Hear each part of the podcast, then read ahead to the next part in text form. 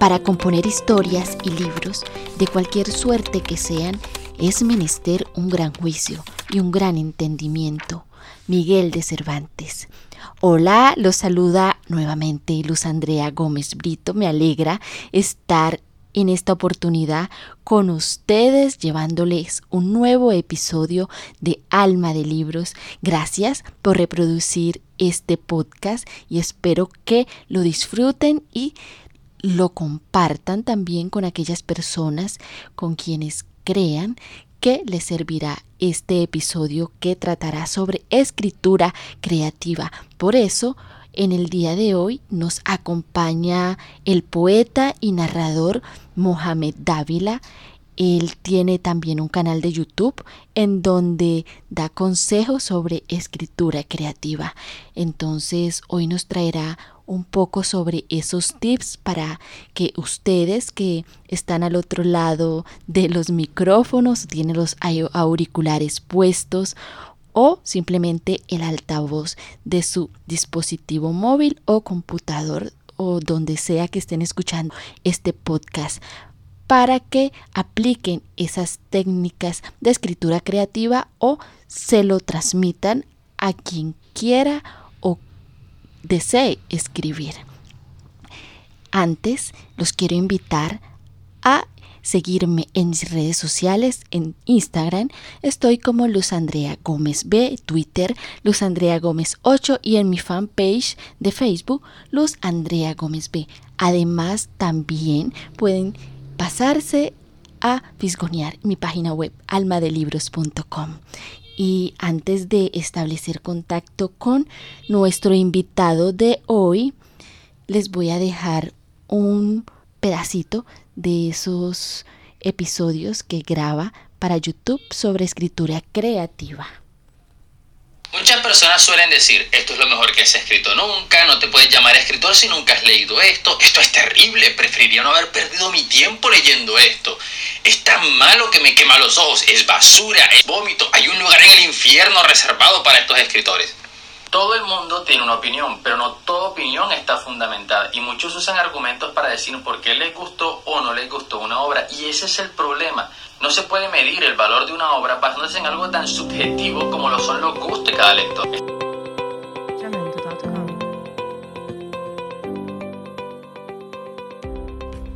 Bueno, y como les había comentado al inicio de este episodio de Alma de Libros, ya está con nosotros nuestro invitado de hoy que se llama Mohamed Dávila. Él está aquí ya con nosotros, está desde la ciudad de Santa Marta. Yo estoy en Valledupar, eh, estamos a pocas horas, nos separan creo que como unas tres o cuatro horitas. Allá hay mar, acá hay río, entonces son dos lugares a los que ustedes pueden visitar después cuando pase la pandemia. Por ahora guarden reposo en sus casas. Mohamed, bienvenido. Gracias por invitarme a tu programa. Es un placer estar aquí. Bueno, Mohamed, eh, cuéntanos, bueno, como para romper aquí el hielo con nuestros oyentes, cuéntanos un poco sobre esta situación de la pandemia, cómo se está viviendo allá en Santa Marta, cómo está la situación del COVID. Em, yo creo que es normal, yo me la paso encerrado, la verdad, trabajo desde casa, escribo desde casa, edito desde casa entonces no estoy un poco despegado del panorama exterior. Eh, pero yo creo que el panorama es normal. Las personas que se cuidan, las que no se cuidan, las que sí salen a la calle, eh, las que se enferman, las que no y dicen que el virus no existe. Hay de todo un poco, como lo es nuestra sangre y nuestra cultura. Así es, y como estamos en casa, estamos confinados, bueno, yo también guardo como esa distancia, todavía hay muchas personas que no lo hacen, pero yo sí. Em, entonces nos toca buscar como ese espacio en la casa en donde haya menos ruido, porque estamos en ciudades de la costa y nuestros vecinos acostumbran a hacer mucho ruido. Pero bueno, a lo que vinimos vamos a hablar de escritura creativa. Mohamed, háblanos primero de ese mm, canal de YouTube, cómo nació eh, la idea de crear ese canal para enseñarle a las personas o a los escritores, personas que quieren escribir, eh, darles unos truquitos? Bueno, eh, la idea la tenía rondando en la cabeza hace mucho, pero a veces uno dice, no, YouTube, ah, eso no tiene, eso, eso me baja el estatus de escritor, uno a veces piensa, ¿no? en su en su tontería, en su, no sé cómo llamarlo, en su idea idealizada de lo que es un escritor. Pero con la, eh, la cuarentena, dije, aquí pues ya voy a tener bastante tiempo libre, voy a tener algo en que distraerme, me compré un micrófono, un par de luces y empecé a hacer videos y a la gente le gustó muchísimo. Eh, los videos sobre escritura, sobre poesía, sobre todo, son los que más han pegado en el canal. Hay un video que tiene más de 10.000 reproducciones. El canal en lo que va, literalmente inició con la cuarentena y ya llegó a los mil suscriptores. Entonces, eh, ha progresado bastante bien en estos meses. A mí me gusta, sigo trabajando en él.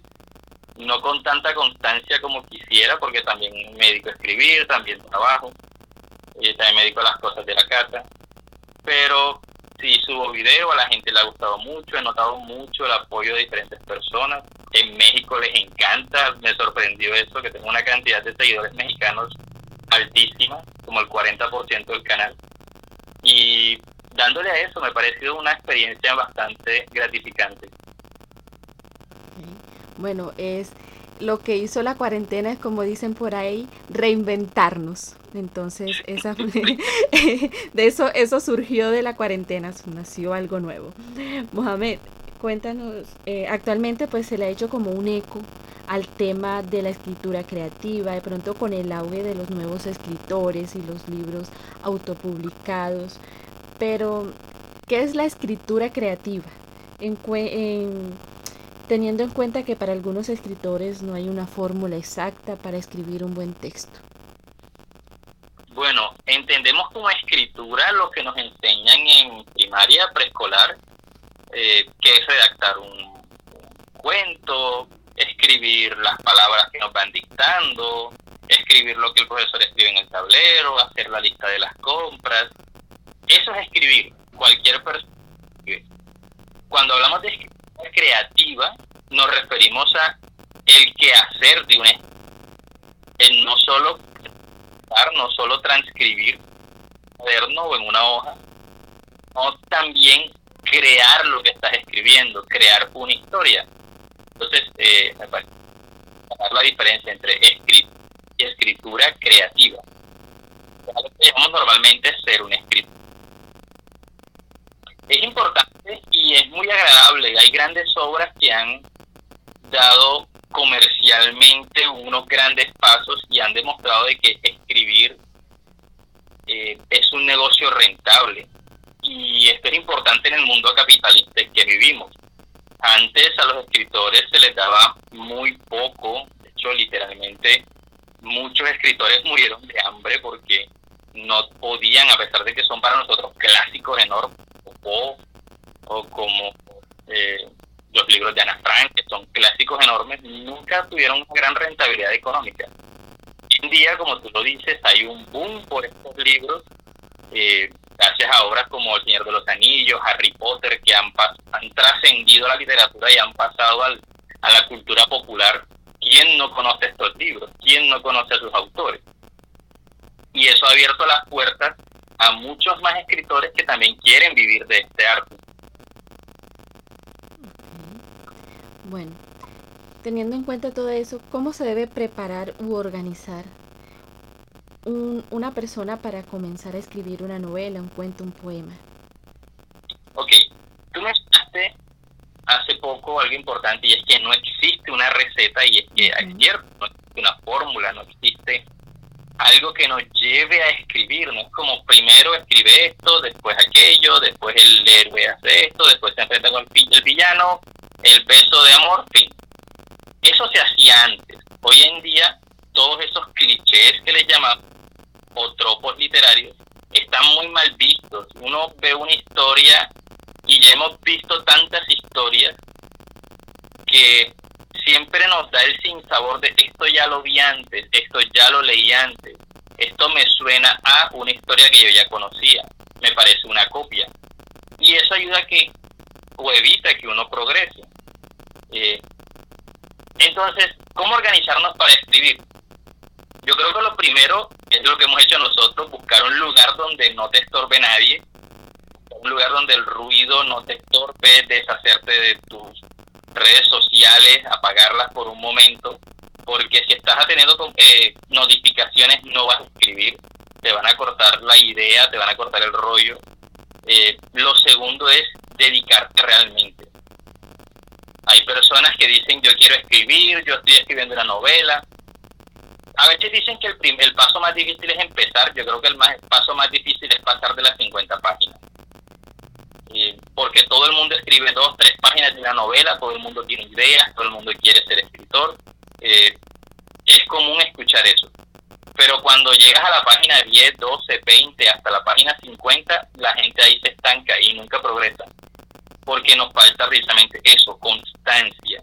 Nos falta dedicarnos realmente a proseguir y a seguir con este sueño de escribir, con nuestras intenciones de plasmar nuestras ideas y no importa si escribes cuento, novela o poesía, es eso, buscar un lugar donde puedas trabajar cómodo y sin que nadie te interrumpa. Y lo segundo es constancia.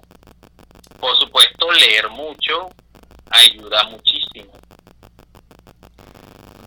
Mencionaba algo importante que era el tema de que cuando uno dice, no, voy, voy a leer esto, pero es que me suena a esta otra historia, entonces a veces se corre, digamos, el riesgo cuando se está escribiendo una, una, un cuento, una novela, de parecerse a otro en el tema de buscar inspiración.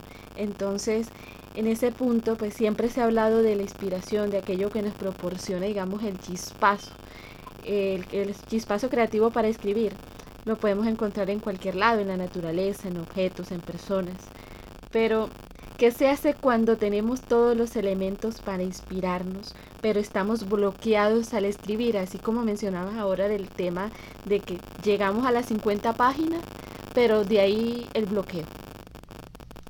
Ok, el bloqueo de escritor es muy común, ¿sí? Es lo más común que uno se encuentra, uno siempre se bloquea en algún momento de la historia.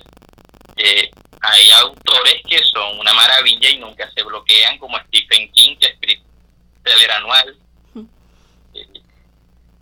y hay otros autores así, luego están grandes autores como George R. Martin o Patrick Rock, que demoran 10 años en sacar un libro. Eh, ¿Por qué se da esto? Porque nosotros perdemos interés en nuestra propia historia. Una idea muy errada de lo que es la escritura. Pensamos que escribir es, uy, tengo una idea en la cabeza que yo la veo en mi cabeza como una película y cuando la voy a escribir yo creo que en dos horitas salgo de eso. Pero no, escribir una novela de 200, 300 páginas, por ponerte una novela muy corta, que sí, 300 páginas nos puede sonar horrible, pero es muy corto en un libro. Eso puede tardar meses, años de trabajo. Y cuando uno es novato, pues aún más, porque no tenemos el ritmo de escritura que tienen grandes escritores muy prolíficos y nos desanimamos, nos desanimamos y decimos, ¿sabes qué? Hasta aquí.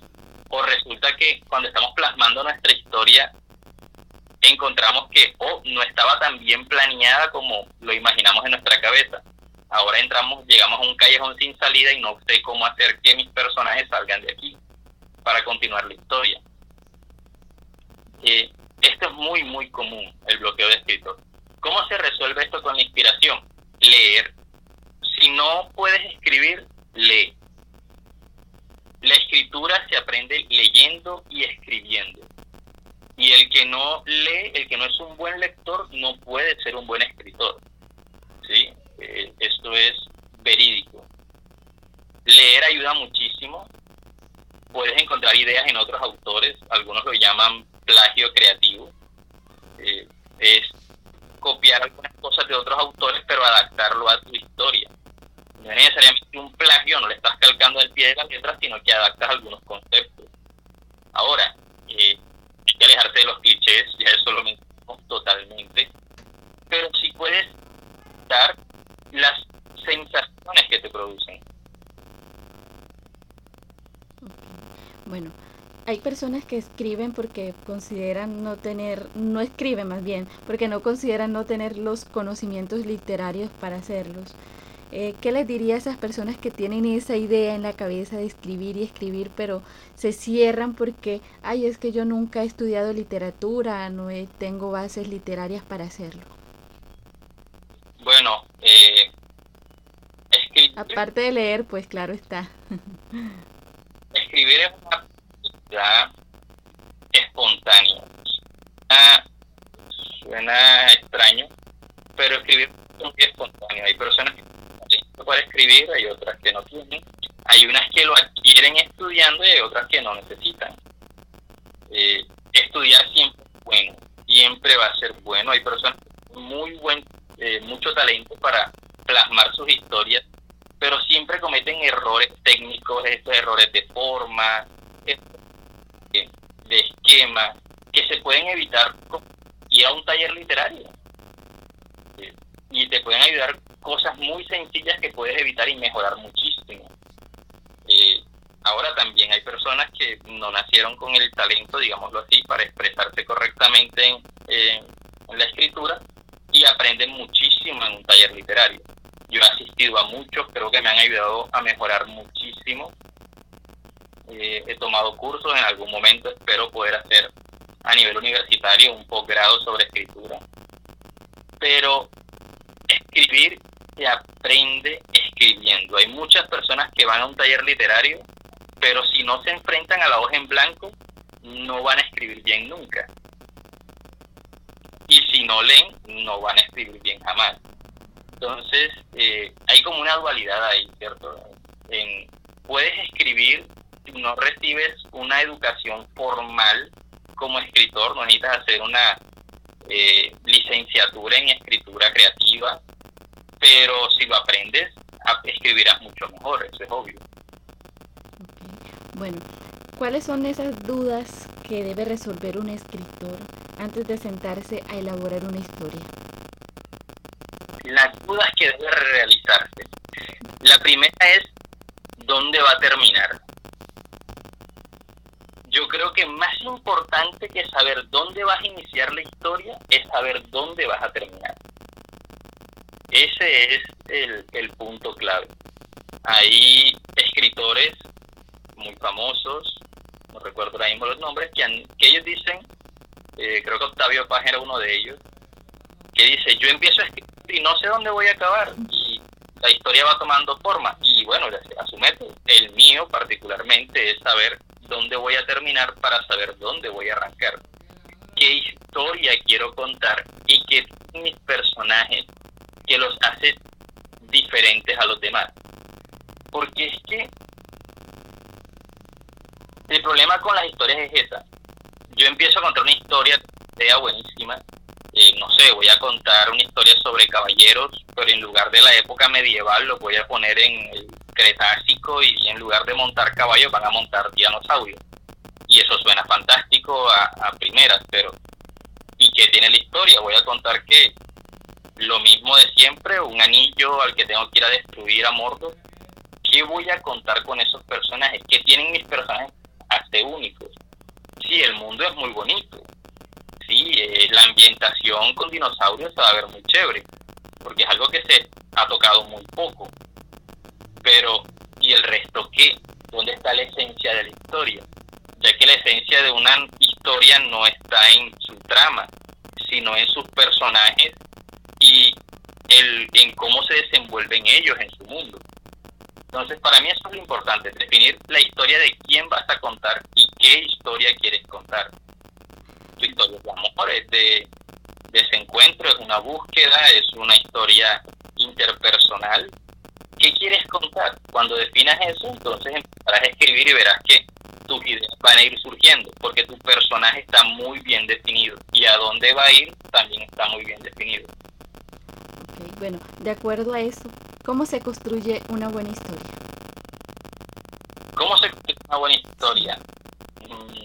La pregunta está complicadísima.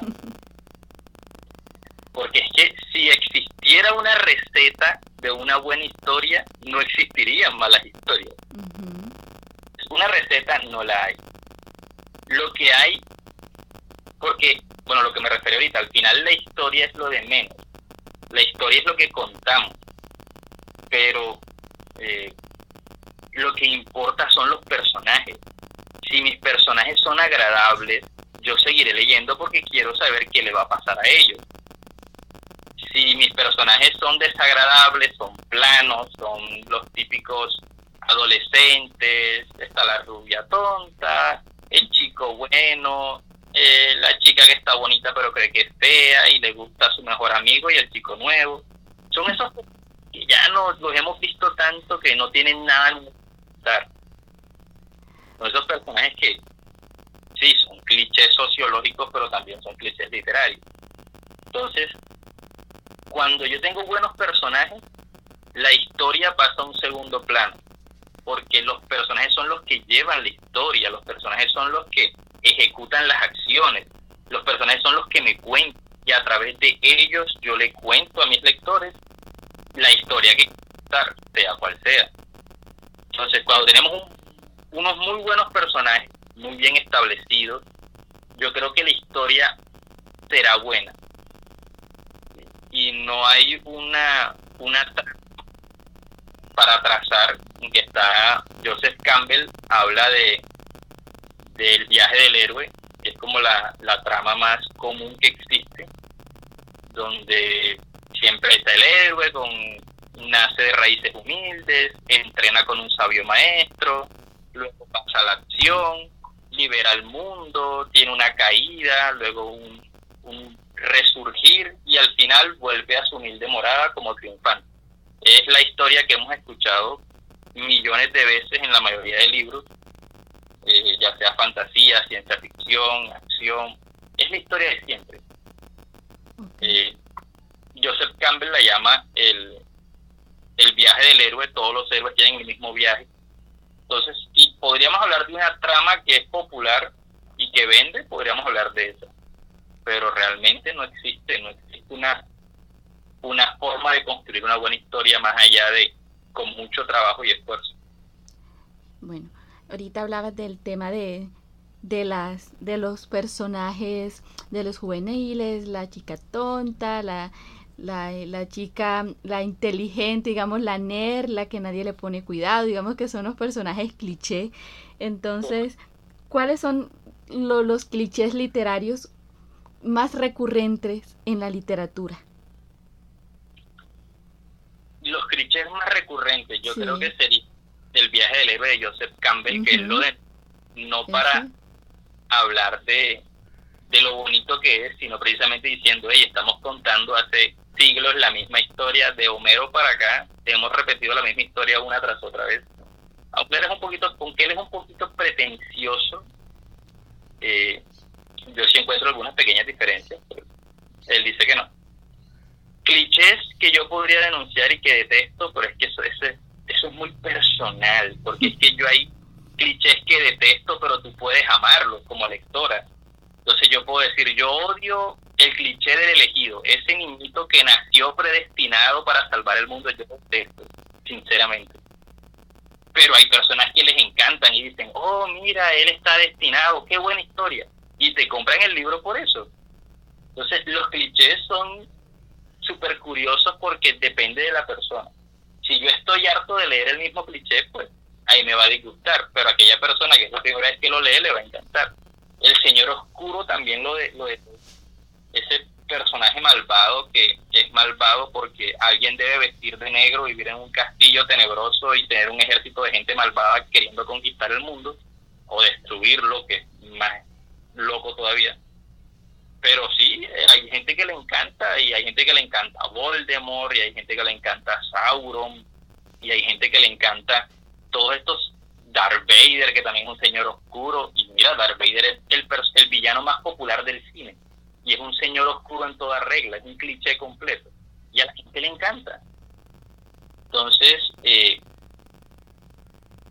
no, yo los evito y recomiendo evitarlos, pero si a tu público le encanta y le enganchan, pues que, se hace desde el punto de vista comercial son hasta buena idea. Los triángulos amorosos los detesto. Este, los detesto totalmente. mm, los adolescentes en historias de terror, yo prefiero que sean niños a que sean adolescentes. Porque cuando un niño comete una estupidez, yo, siento más que es algo natural que cuando un adolescente comete una estupidez y lo matan por eso. Eh, hay millones, hay millones de clichés. Tarda con todo el podcast eh, contando. hay que elaborar un listado de los clichés literarios. los hay, hay un montón. Eh, bueno, cambiando un poco y hablando de lo mismo, eh, ¿Cuáles son, digamos, esas las fases por las que debe pasar un escritor durante su proceso creativo?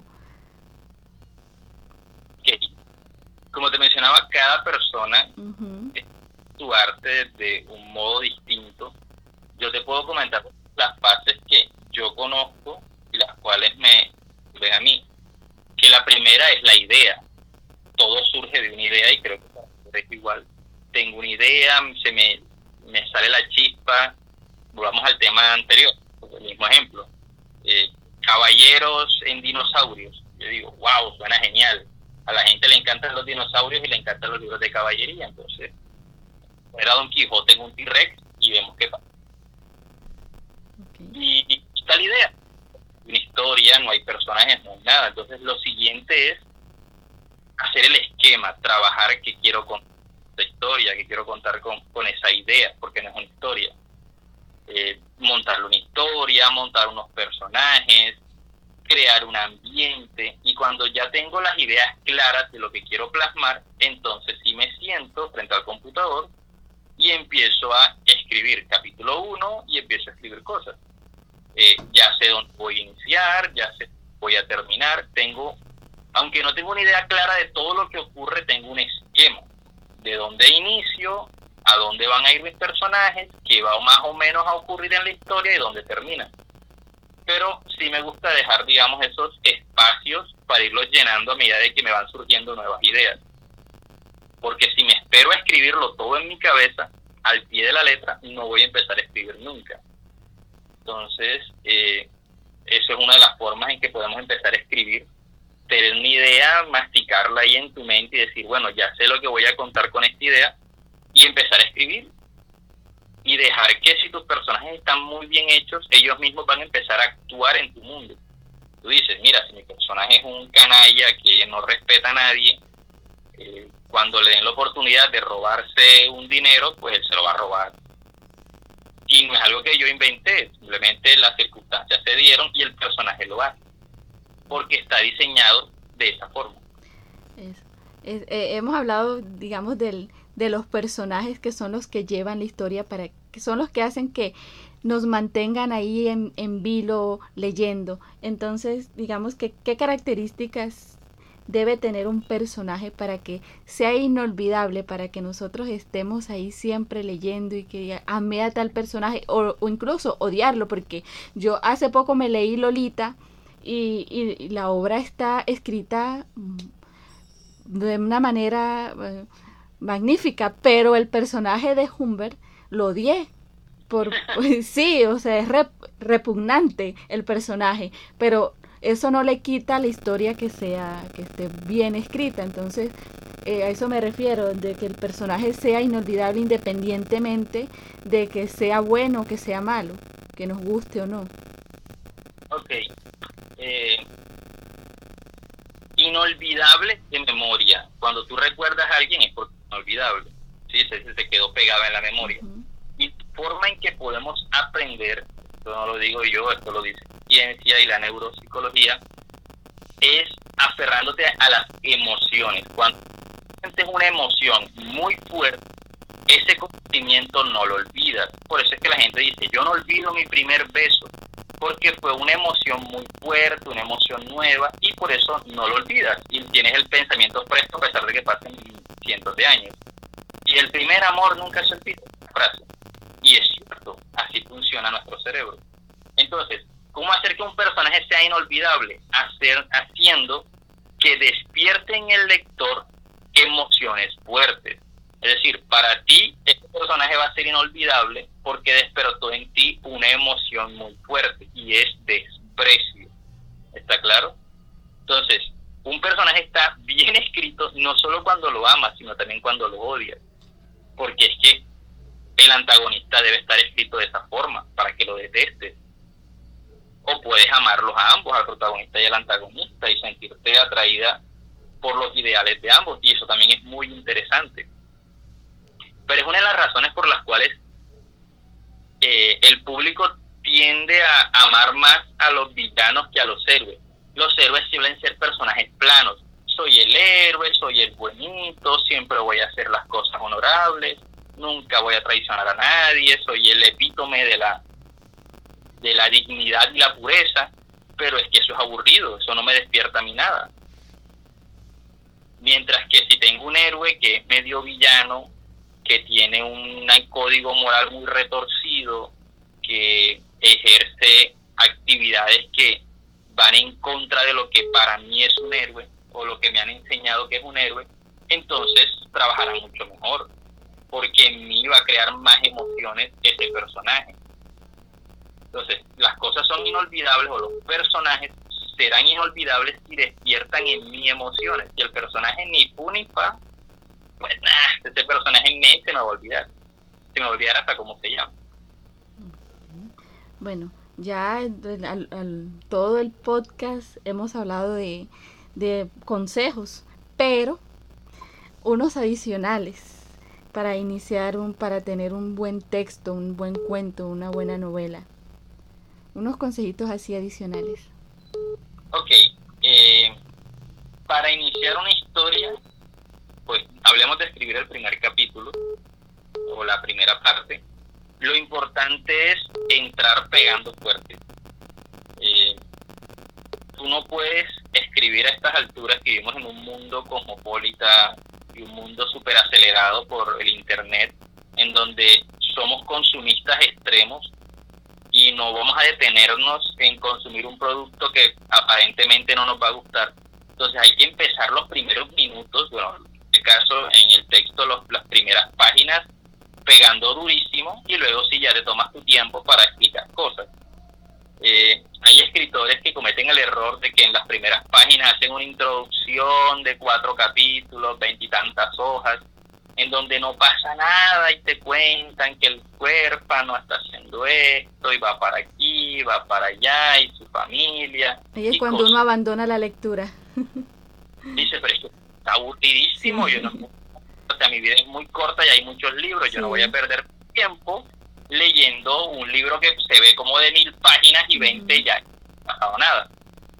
Y ahí me ha pasado muchas veces con los clásicos. Yo estoy obligándome a leer clásicos ahora.